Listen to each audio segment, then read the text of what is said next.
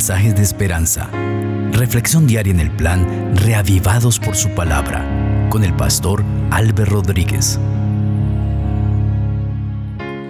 Cordial saludo, queridos amigos. Hoy estudiaremos Primera de Tesalonicenses, el capítulo 2.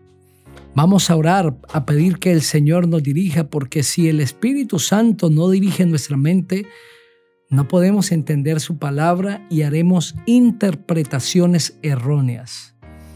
Padre maravilloso, rogamos por tu palabra, Señor, porque ella llegue a nuestro corazón. Que nuestra mente esté dispuesta para escuchar tu voz. Que podamos dar el lugar al Espíritu Santo como nuestro guía, como nuestro Maestro. En Cristo Jesús. Amén. El texto bíblico dice así, Vosotros mismos sabéis, hermanos, que nuestra visita a vosotros no fue en vano, pues habiendo antes padecido y sido ultrajados en Filipos, como sabéis, Dios nos dio valor para anunciaros su evangelio en medio de una fuerte oposición. Nuestra exhortación no procedió de error, ni de impureza, ni fue por engaño. Al contrario, si hablamos es porque Dios nos aprobó y nos confió el Evangelio. No procuramos agradar a los hombres, sino a Dios que prueba nuestros corazones, porque nunca usamos de palabras lisonjeras, como sabéis, ni encubrimos avaricia. Dios es testigo Tampoco buscamos gloria de los hombres, ni de vosotros, ni de otros, aunque podríamos seros carga como apóstoles de Cristo. Antes bien, nos portamos con ternura entre vosotros, como cuida una madre con amor a sus propios hijos. Tan grande es nuestro afecto por vosotros que hubiéramos querido entregaros no solo el Evangelio de Dios, sino también nuestras propias vidas, porque habéis llegado a sernos muy queridos.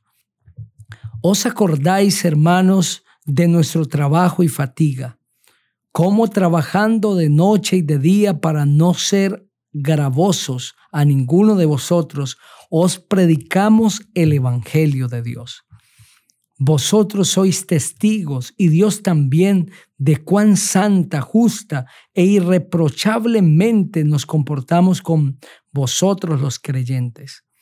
También sabéis de qué modo, como el Padre a sus hijos, exhortábamos y consolábamos a cada uno de vosotros, y nos encargábamos que anduvierais como es digno de Dios, que os llamó a su reino y gloria por lo cual también nosotros damos gracias a Dios sin cesar, porque cuando recibisteis la palabra de Dios que oísteis de nosotros, la recibisteis no como palabra de hombres, sino según es en verdad la palabra de Dios, la cual actúa en vosotros los creyentes.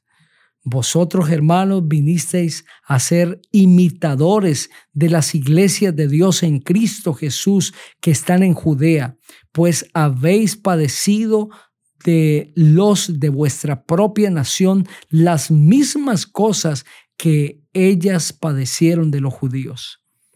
Estos mataron al Señor Jesús y a sus propios profetas, y a nosotros nos expulsaron no agradan a Dios y se oponen a todos los hombres, impidiéndonos hablar a los gentiles para que éstos se salven. De esta manera colman siempre la medida de sus pecados, pues vino sobre ellos la ira hasta el extremo. En cuanto a nosotros, hermanos, separados de vosotros por un poco de tiempo, de vista pero no de corazón, deseábamos ardientemente ver vuestro rostro. Por eso quisimos ir a vosotros, yo Pablo, ciertamente una y otra vez, pero Satanás nos estorbó, pues ¿cuál es nuestra esperanza, gozo o corona de que me gloríe? ¿No lo sois vosotros delante de nuestro Señor Jesucristo en su venida? Vosotros sois nuestra gloria y gozo. Amén. Este maravilloso capítulo presenta los recuerdos de el apóstol con los hermanos en Tesalónica. Después de una fuerte oposición, de una crisis, de muchas dificultades en Filipos, el apóstol llegó a Tesalónica. Aunque había padecido por el Evangelio, no mantuvo silencio, sino que Dios le dio el valor para anunciar el Evangelio en Tesalónica y fruto de esto, una fuerte iglesia, una poderosa iglesia se levantó. El Evangelio no fue predicado en Tesalónica sin obstáculo, pues hubo oposición, encarcelamiento. Fueron expulsados de allí el apóstol y sus acompañantes. Pero a pesar de todo ello, el Evangelio floreció porque es que el Evangelio de Dios se mantiene incluso en medio de la oposición, en medio de las luchas y de los ataques. Satanás ha querido extinguir el Evangelio de la salvación. Que el mundo no crea que somos salvos por gracia en Cristo Jesús, pero la palabra de Dios permanece para siempre.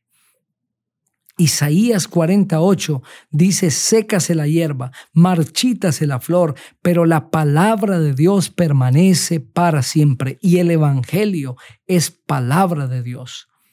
Por eso es que en Tesalónica la semilla del Evangelio nació y creció. Y ahora cuando el apóstol está hablando, Está hablando a una iglesia maravillosa, a una iglesia convertida realmente al Evangelio, una iglesia que tiene una vida irreprochable, que tiene una vida centrada en el Señor Jesucristo. Y el apóstol dice claramente, hermanos, ustedes llegaron a ser imitadores de las iglesias de Dios en Cristo Jesús que están en todo Judea, aunque han padecido persecución, ellos se mantuvieron leales a Dios. Así como todas las iglesias de Judea estaban siendo perseguidas por los mismos judíos, también los hermanos en Tesalónica estaban viviendo la persecución por los mismos de su nación. Pero a pesar de esto, se mantenían fieles a Dios. Muchos cristianos se mantienen fieles a Dios en tiempos de paz. Cuando nadie persigue, cuando nadie señala, cuando nadie lleva lo contraria, cuando nadie amenaza. Pero en tiempos de guerra cambian de parecer. Se unen al grupo de la mayoría para no despertar el enojo de ellos. A veces vemos personas que mientras están en un círculo de los de la misma fe, se mantienen en esa fe. Pero una vez son puestos al lado de personas que no tienen la fe, en lugar de ser testimonio, se llegan a contaminar de sus costumbres también. Pero la iglesia en Tesalónica, a pesar de recibir persecución de los de la misma nación como las iglesias en Judea, se mantenían fieles a Dios. Daban testimonio de su fe. Eran leales al Señor.